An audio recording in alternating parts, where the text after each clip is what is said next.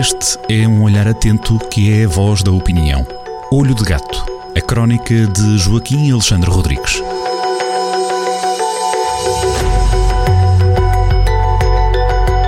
Ora, viva Joaquim Alexandre Rodrigues, de novo juntos na rádio e no site, em podcast, para quem nos acompanhe depois no fim de semana, neste novo episódio de Olho de Gato. Este episódio, se na semana passada, no episódio anterior, falámos de eleições, as eleições, o voto uh, antecipado. Desta vez trazemos poetas e conspiranoicos. Não errei na palavra, põe não, Joaquim?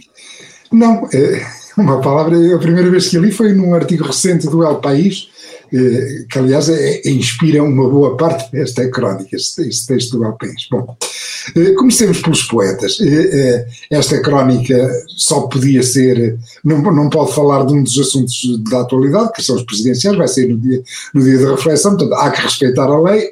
Amanhã não se pode falar em eleições, portanto falamos de poetas, vamos falar primeiro de poetas. Porquê?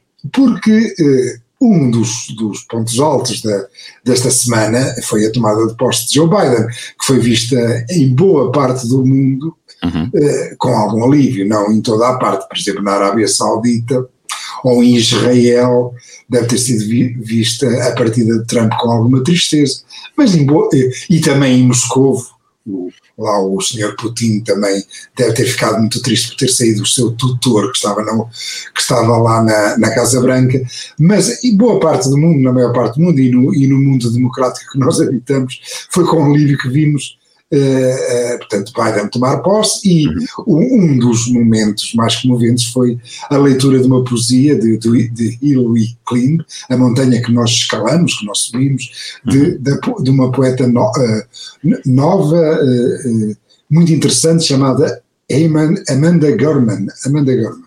Um, foi um, é um poema, foi um poema comovente e foi um momento forte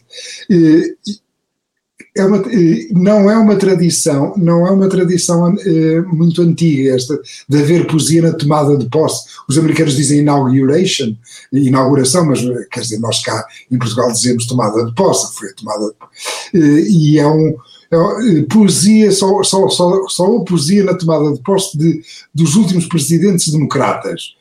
Obama, antes de Obama, Bill Clinton e John Fitzgerald Kennedy, em 1961.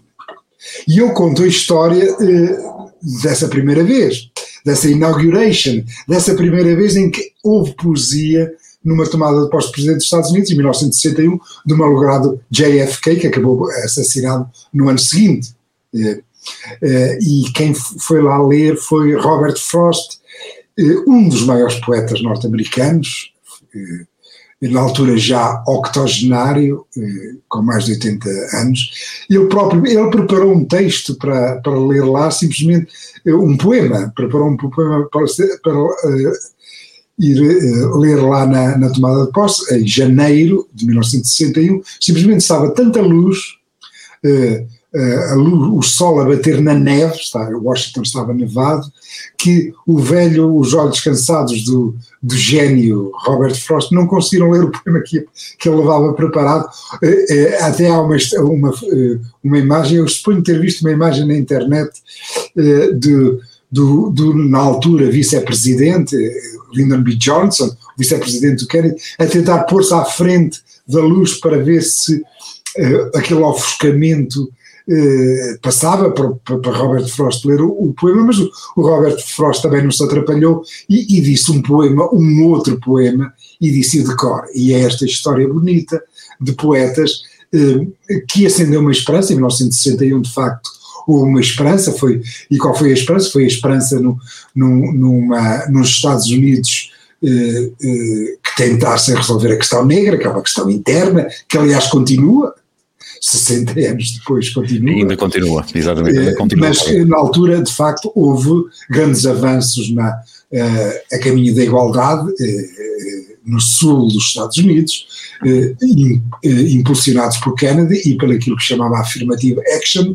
Infelizmente, alguma dessa, dessa burguesia negra que, que beneficiou da das medidas de discriminação positiva, não, não se pôs ao lado dos seus irmãos negros e, um, e bastante dos problemas que agora acontecem foi devido a, a isso, foi devido a este tipo de egoísmo do, do, do, dos negros que, que se viram na vida. Para além, além de, dessa, além dessa situação, há esta coincidência também, não é, Joaquim, que uh, a América, os Estados Unidos da América pretendem, uh, assim o anuncia o novo, o novo presidente, Joe Biden, voltar a ter a América no centro do mundo não é? Líder do mundo democrático. Na altura estávamos no, no início da, da, da, da, conquista do espaço, não é? Como marca, como sinal de potência uh, que era e que continua a ser de qualquer das formas os Estados Unidos, aqui repete-se num outro cenário, mas repete-se na mesma esta vontade de fazer crescer a América, ainda que não seja uh, de forma isolada, como aquilo que era o, o slogan e a maneira de, de trabalhar de, do anterior presidente dos Estados Unidos.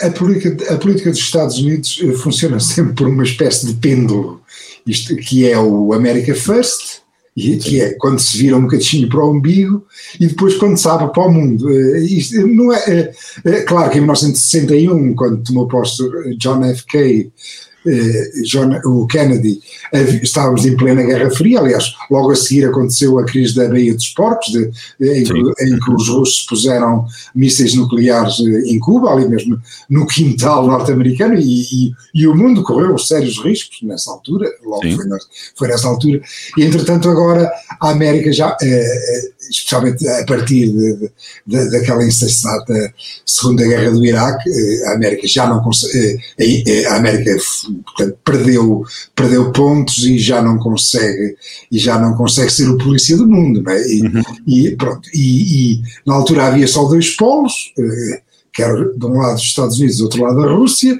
okay, e agora vivemos um mundo multipolar e, em grande medida, eh, quem está a tomar a iniciativa política é de facto a Ásia, Uhum. Eh, o próprio Obama já, tinha, já se tinha virado para a Ásia e eu acredito que Biden, eh, a esse nível, vai continuar nos essenciais. Onde vai haver alguma pequena mudança eh, será no Médio Oriente, em que Biden vai regressar à prioridade de Obama, que é dar atenção e diálogo com os xiitas, com o Irão, portanto eh, porque fazem a análise de que uh, o, o, principal terrorismo islâmico provém uh, dos wahhabitas, provém uh, do, daquele bolso sem fundo da Arábia Saudita.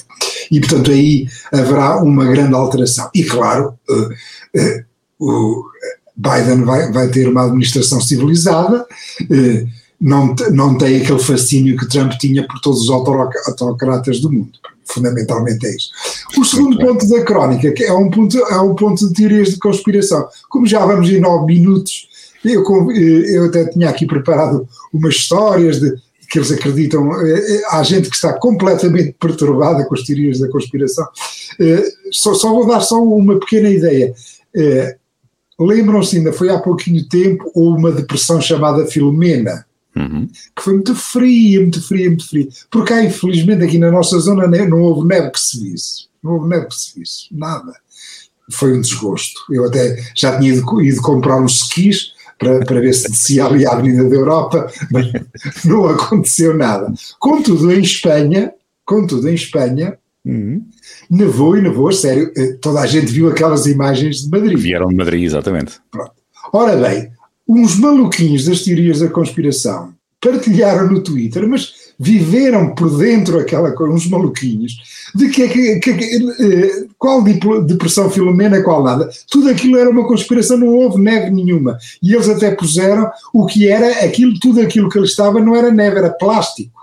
E até puseram imagens de plástico a arder, portanto, de neve a arder, para explicar, né? e há gente que acredita nisto. E este tipo de gente, por exemplo, que invadiu o, o Capitólio. Portanto, a história, eh, a segunda parte da crónica, trata, eh, eh, trata disto, embora é outro assunto, e portanto deixo mesmo para é, é, outras pessoas, são outras pessoas, não são os maluquinhos espanhóis, são maluquinhos norte-americanos, ou aliás, falo do maluquinho norte-americano, mas ficará para a leitura dos ouvintes. Com toda a certeza. E fica com, muito bem uh, essa sugestão para a leitura de fim de semana. Joaquim, mais uma vez obrigado por esta reflexão, por este abrir de olhos no olho de gato, a crónica desta semana na Rádio Jornal do Centro. Até para a semana. Até para a semana. Olho de Gato, a crónica de Joaquim Alexandre Rodrigues, na rádio às sextas-feiras, com repetição nas manhãs de domingo e sempre no digital em jornaldocentro.pt.